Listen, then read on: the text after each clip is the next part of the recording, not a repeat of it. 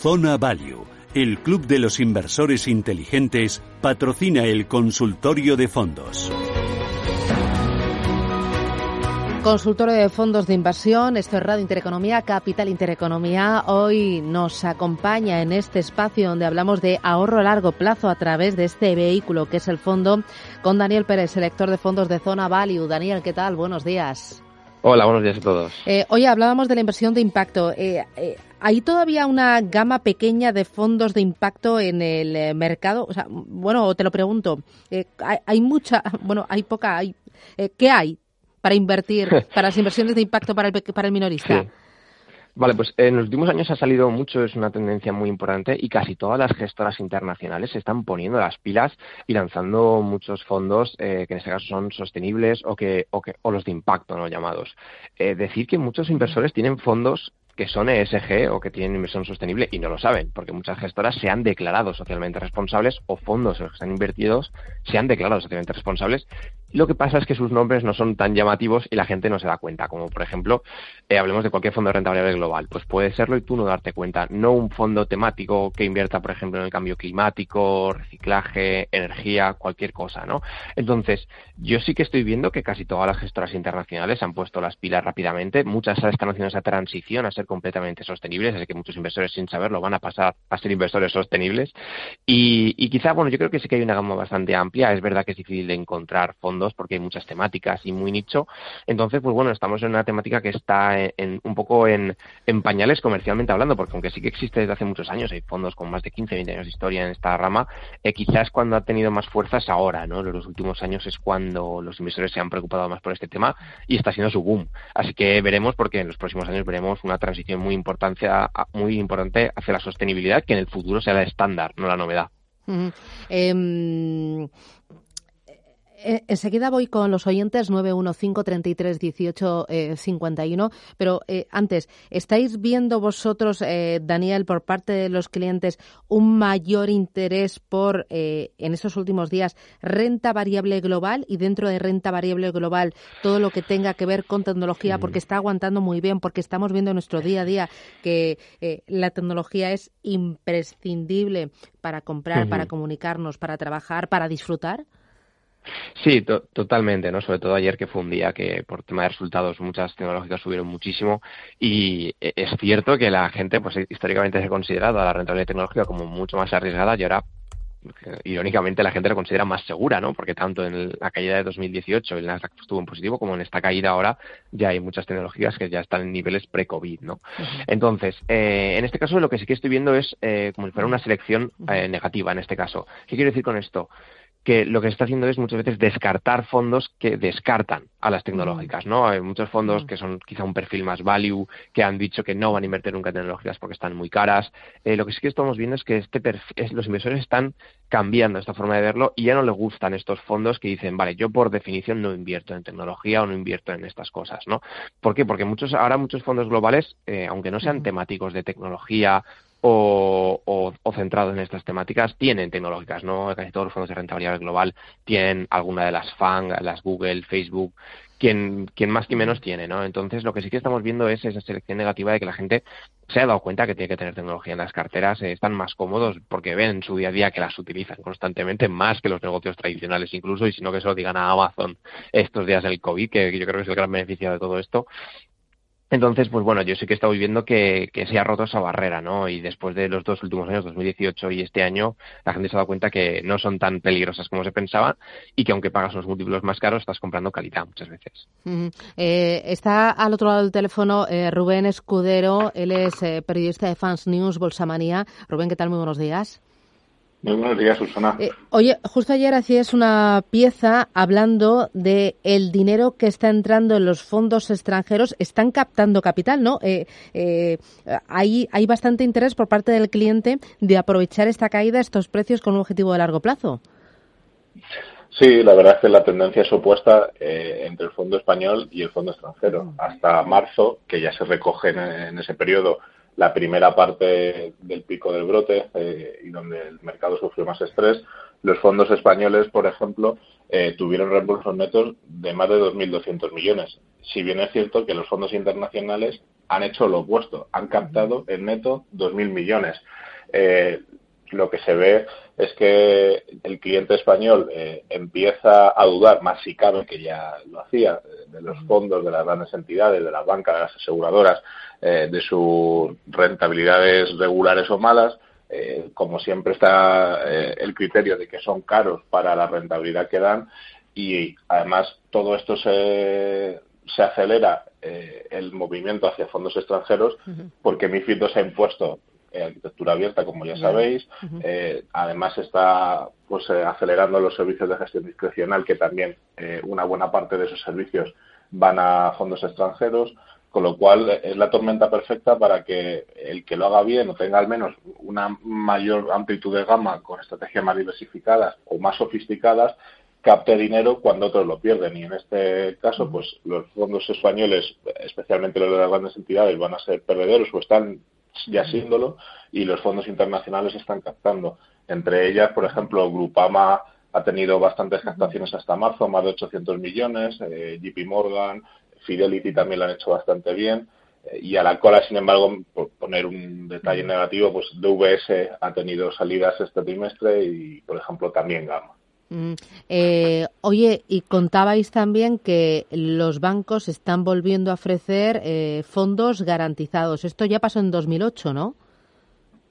Sí, bueno, pasó sobre todo a partir en la crisis de 2008, pero más en el de 2012. Ya más adelante, ¿no? Eh, efectivamente, ahí pues como recordáis, era cuando los intereses de la deuda española y europea estaban muy altos, cuando las famosas palabras de, de Mario Draghi, el whatever it takes, eh, y en ese momento, con los spreads muy altos, se aprovechó a hacer eh, garantizados especialmente de bonos. Luego, a partir de 2012, hubo un segunda oleada de garantizados, pero más ligados a bolsa, pero por aquellos años fue de bonos. Ahora que ha pasado, los spreads no están tan altos como aquel entonces, pero sí han subido mucho.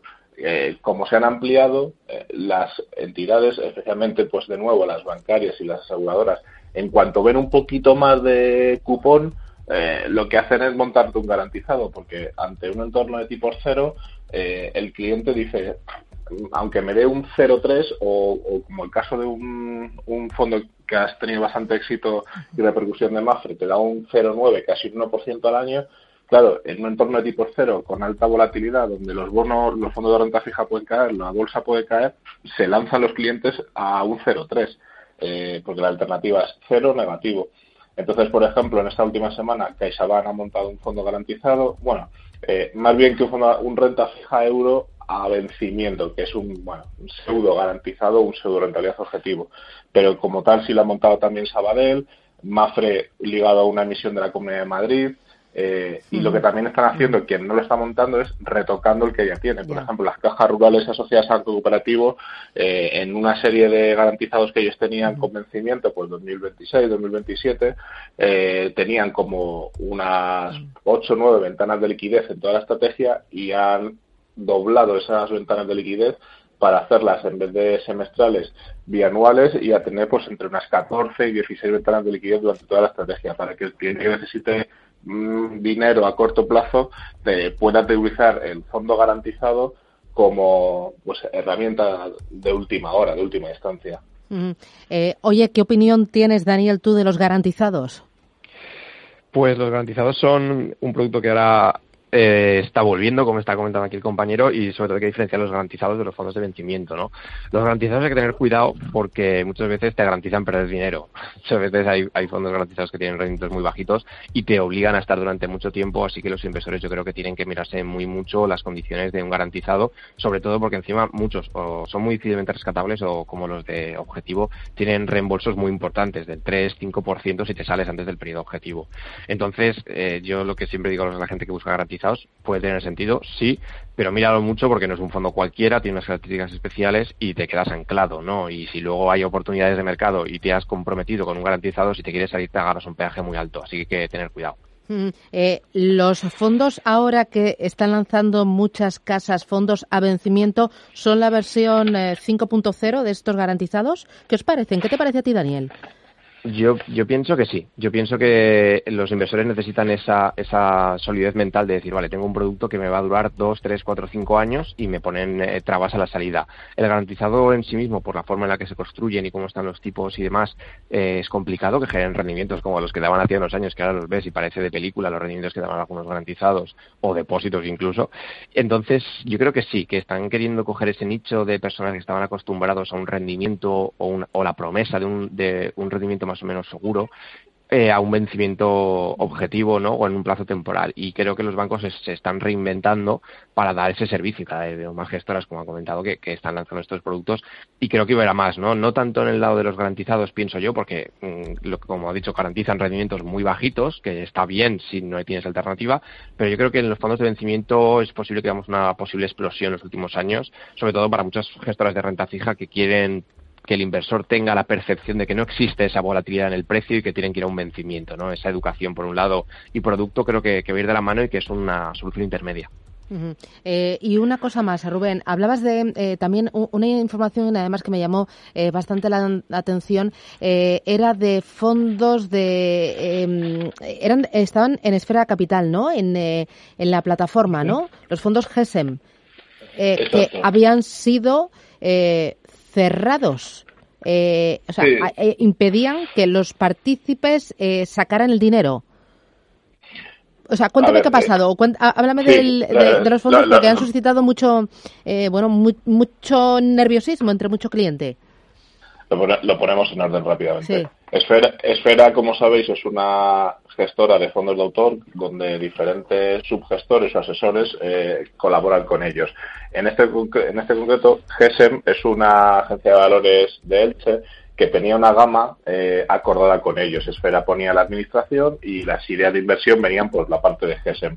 Tenía hasta cuatro compartimentos dentro de un fondo. En esos tres de cuatro compartimentos eh, se ha producido un corralito. Un corralito derivado de dos bonos. Dos bonos que no han concretado eh, de quién son, de quién es el emisor, ni qué tipo de emisión estamos hablando, pero sí se ha comunicado que estos dos bonos, que están presentes en tres fondos, eh, no tenían contrapartida pues eh, la liquidez que ha habido en ciertos activos en estas semanas de estrés anteriores ha provocado que estos bonos no puedan tener alguien que les compre en el mercado. Ellos querrían venderlo por la razón que fuese, no lo verían eh, unos bonos fundamentales un buen aspecto técnico, pero no tenían a nadie que los quisiera comprar en el mercado. Como no tienen nadie que les quiera comprar en el mercado esos bonos, han tenido que notificar que durante un periodo de tiempo eh, temporal o, provisional eh, se valoran a cero. Entonces, el que quiera suscribir, traspasar o reembolsar en esos tres fondos lo va a tener que hacer parcialmente. Eh, más, más tarde, una vez se regularice la situación, eh, por ejemplo, si tú has reembolsado el fondo, se te quedará pendiente esa parte de esos bonos que tendrá que ser a posteriori. O, entonces, digamos, han suscitado interés no tanto por el volumen que tienen estos fondos, porque la suma de los tres fondos afectados son poco más de 15 millones, o sea que no es grandes fondos que afecten a una gran población, pero sí porque son los segundos fondos en esta crisis del coronavirus que sufren un corralito. El primero que lo sufrió fue un fondo de Santa Lucía, porque tuvo o tenía una posición mayoritaria en un fondo francés de Exxon, que es una boutique ligada a BNP Paribas, y estos son los, digamos, pues el segundo bloque de fondos afectados. Eh, no es especialmente preocupante porque, ya te digo, no es un patrimonio que afecte a miles de inversores ni es un gran patrimonio en volumen. Pero bueno, eh, es una pequeña pincelada de que en algunos nichos del mercado eh, ha habido problemas o puede volver a haberlos. En este caso, por ejemplo, ligados a renta fija y la liquidez de los bonos. Daniel, los clientes os preguntan, ah, o ahora, ¿hay inquietud por el tema de la liquidez y por el tema también de la seguridad, de dónde invierten? Sí, de, la seguridad y más de la que de liquidez, creo yo, sí. Eh, por las palabras que tuvo Pablo Iglesias, bueno, hemos tenido algunos comentarios de inversores, pero más allá de, de, eso, en la, la, la, liquidez lo que ha comentado es cierto, ¿no? Es verdad que hay, de hecho ya tuvimos los fondos ingleses estos que, que cerraron y, y, demás, entonces la liquidez es una, una cosa que los inversores suelen infravalorar, ¿no? Sobre todo en, en las small caps, de, en, renta, en renta variable, pero la renta fija es ese gran desconocido para muchos que, como ha comentado, es incluso más posible que es mucho más probable que suceda funcionan todo este, este tipo de cosas, ¿no? Sobre todo en bonos de empresas que no tienen rating, empresas de muy pequeña capitalización, que es que simplemente no hay liquidez en el mercado, ¿no? Entonces, si estos fondos tienen una, un peso importante en, en, eh, en, estas posiciones, pues puede dañar mucho eh, a la liquidez del fondo, incluso hacer que haya una, un cierre de reembolsos, que también, pues comentar que esto es algo realmente excepcional, no, no suele ocurrir en los mercados, y que en este caso está muy concentrado, pues eso, en, en fondos que hacen estrategias muy concretas, estrategias normalmente raras, y no suele ocurrir en fondos, como ha comentado, de, gran tamaño que afectan ya a los inversores. No lo digo para tampoco ir al mismo, pero sí es algo importante. Nosotros cuando seleccionamos fondos lo valoramos, ¿no? Porque si tienes un fondo pequeño y posiciones muy concentradas en, en cosas exóticas, por así decirlo, pues existe el riesgo de que si varios inversores salen, quizá te comas tú el, el, marrón si te quedas dentro, ¿no? Entonces eh, es importante que los inversores valoren este tipo de cosas y que y normalmente cuando tú ves esto le pides un plus de rentabilidad a, a estos productos o los descartas de, de, de, forma frontal si ves que hay un posible riesgo de este tipo. Muy bien, pues eh, Rubén Escudero, Fans News, eh, Bolsa Manía, eh, muchísimas gracias. Eh, oye, mucho trabajo muy intenso, ¿verdad? Aunque eh, no haya ya ruedas de prensa, ni comidas, ni nada, estamos sí. a tope. O sea, el, está la industria en plena ebullición. Bueno, no era de prensa, pero hay cantidad de webinars, Mucho. que es la nueva palabra de moda. Eh, sí, sí. Al, final, al final las gestoras han adaptado, están respondiendo a nuestras consultas, ellas uh -huh. proactivamente están organizando webinars, conference call, uh -huh. o sea que realmente sí, la, la industria se está redactando y, y, está activa. Lo que está parado es, pues eso, fichajes, movimientos corporativos a la espera de más visibilidad y una estabilización de precios a los que poder hacer ofertas, tanto cuando quieres fichar como cuando quieres comprar una estructura de una entidad, pero lo que es a nivel mercado sigue sigue como, como siempre. Y algunas gestoras lanzan nuevas estrategias y las que ya tienen pues las están mm, comunicando. Muy bien. Pues gracias Rubén por este análisis y nada, seguir trabajando. Cuídate mucho. Buen puente para gracias. todos los oyentes. Adiós. Oye, tenemos ya los primeros oyentes. José Antonio, buenos días. Hola, buenos días. Dígame. Quería preguntarle por dos fondos que tengo y que me recomiende uno de salud luego. El BBVA Bolsa, Tecnología y Telecomunicaciones y el GAN Star China Equities y que me recomiende uno bueno de salud. Muy bien, estupendo, gracias. Gracias. ¿Qué dices? Vale, en este caso el, el Tecnológico es un fondo que se ha vendido como churros eh, y que mucha gente lo tiene porque es bueno es un fondo que simplemente se dedica a, replicar al Nasdaq o, seguirlo y muchos inversores pues bueno se, lo están comprando por sus buenos rendimientos. Comentar que yo creo que hay fondos tecnológicos de mucha más calidad en, en, en el mercado y que a nada que se, se puede encontrar, ¿no? Y este es un ejemplo típico que un, un, un fondo por muy rentable que sea, o sea, que sea rentable no es suficiente. De hecho, puede ser un fondo que haya ganado un 15, un 16%, aunque parezca raro decirlo, un 16%, un 15%, lo que sea anual, y ser un mal fondo porque eres el peor de la categoría, ¿no? Si te mueves en un mercado que ha subido mucho, como es el caso de la tecnología. Sobre el GAM es una casa que me gusta, en este caso no, no, no sigo el de China Equities, comentar que a mí el mercado, el, mercado de, de, de, de, China me gusta bastante, a nivel estructural nos gusta eh, Asia, y creemos que tanto ese como por ejemplo porque GAM es una casa muy buena como el Fidelity China Focus que en este caso es un fondo que me gusta mucho puede funcionar bastante bien. Sobre el tema de healthcare no tenemos muchos fondos en el radar. En, en este caso uno de los que sí que seguimos es el Bellevue Healthcare que es bastante famoso. También está el Polar Health, Healthcare que también está muy bien. De todas formas siempre digo lo mismo. Cuando vas a cosas muy temáticas la decisión o la rentabilidad del movimiento no está en un fondo eh, de salud o otro, está en, en, el, en dar la, el paso a invertir en una temática, ¿no? En este caso casi toda la rentabilidad vendrá de coger la temática y de coger el mejor o el peor fondo, por así decirlo, de la temática uh -huh. salud, pues irá un poquito la rentabilidad. O sea que yo tampoco me obsesionaría con el hecho de coger un fondo u otro, uh -huh. que evidentemente hay diferencias, ¿no? Sobre todo en el tema de salud, biotech no tiene nada que ver con, con otro tipo de cosas. Entonces, pues bueno, que lo mire, pero que la decisión es la, la categoría, no tanto el fondo. Uh -huh. eh, vamos con Jorge, buenos días. Hola, muy buenos días. ¿De dónde llama Jorge? Y, y buenos días, de Madrid, desde Madrid. Y también a Daniel, buenos días, Daniel. Gracias, muchas, buenos días, igualmente. Muchas gracias. Yo quería preguntarle sobre, yo estoy eh, interesado, muy interesado, ya han hablado esta mañana de sobre esto, en uh, fondos que tengan un alto peso en su cartera, un alto peso de las mm, famosas FANG, de las cinco grandes. Eh, a, a, ¿Me podría decir algunos fondos o el que más peso tengan en este tipo de fondos? Uh -huh. Y la, la segunda pregunta es, ¿existe algún índice eh, de, de que para que replique algún ETF a los FAN? Uh -huh. Muy bien, gracias. Qué Una interesante, sí. Muy técnica sí. y muy nicho, sí, desde sí, luego. A ver, eh, eh, hay mucho para si quieres invertir en las FAN, eh, primera piensa que las FAN están muy sobreponderadas en el Nasdaq, que evidentemente tiene un peso importante, así que cuando coges el, el, Nasdaq, un fondo de este tipo, ya estás cogiendo bastante.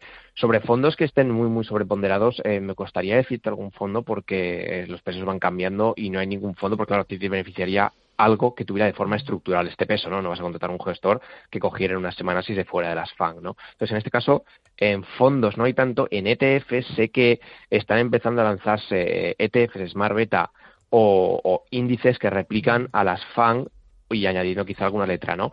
Eh, Netilla, si no me acuerdo el nombre, pero justo sé que otro día que vi uno que, que creo que eh, Fernando Luque de Morningstar lo, lo, comentó en su Twitter, entonces sé que sé existe, ¿no? Eh, ¿no? no, no puedo decirte el nombre, pero bueno, comentarte eso, que en este caso creo que vía ETF sería más probable y de todas formas si tienes clarísimo que solo quieres las FAN, eh, decirte que también tienes la opción de la inversión directa, ¿no? Porque, porque esa acción son 5 o 6 valores y también te podrías montar tú, mismo tu, tu, microfondo en tu cartera con, la, con las FAN, ¿no? Así como, como comentario, pero interesante y bastante dicho. Normalmente la gente busca lo contrario ahora, ¿no? Que salirse de las FAN, pero con lo de estas semanas eh, es interesante, sí. sí. Oye, eh, Daniel Pérez Zonavalio, un placer como siempre charlar contigo y aprender un poquito más de la industria y de los productos. Eh, gracias, cuídate mucho y hasta la semana que viene. Muy bien, hasta la Adiós. próxima, que vaya bien. Cuidarse, chao. Zona Value, el Club de los Inversores Inteligentes, ha patrocinado el consultorio de fondos.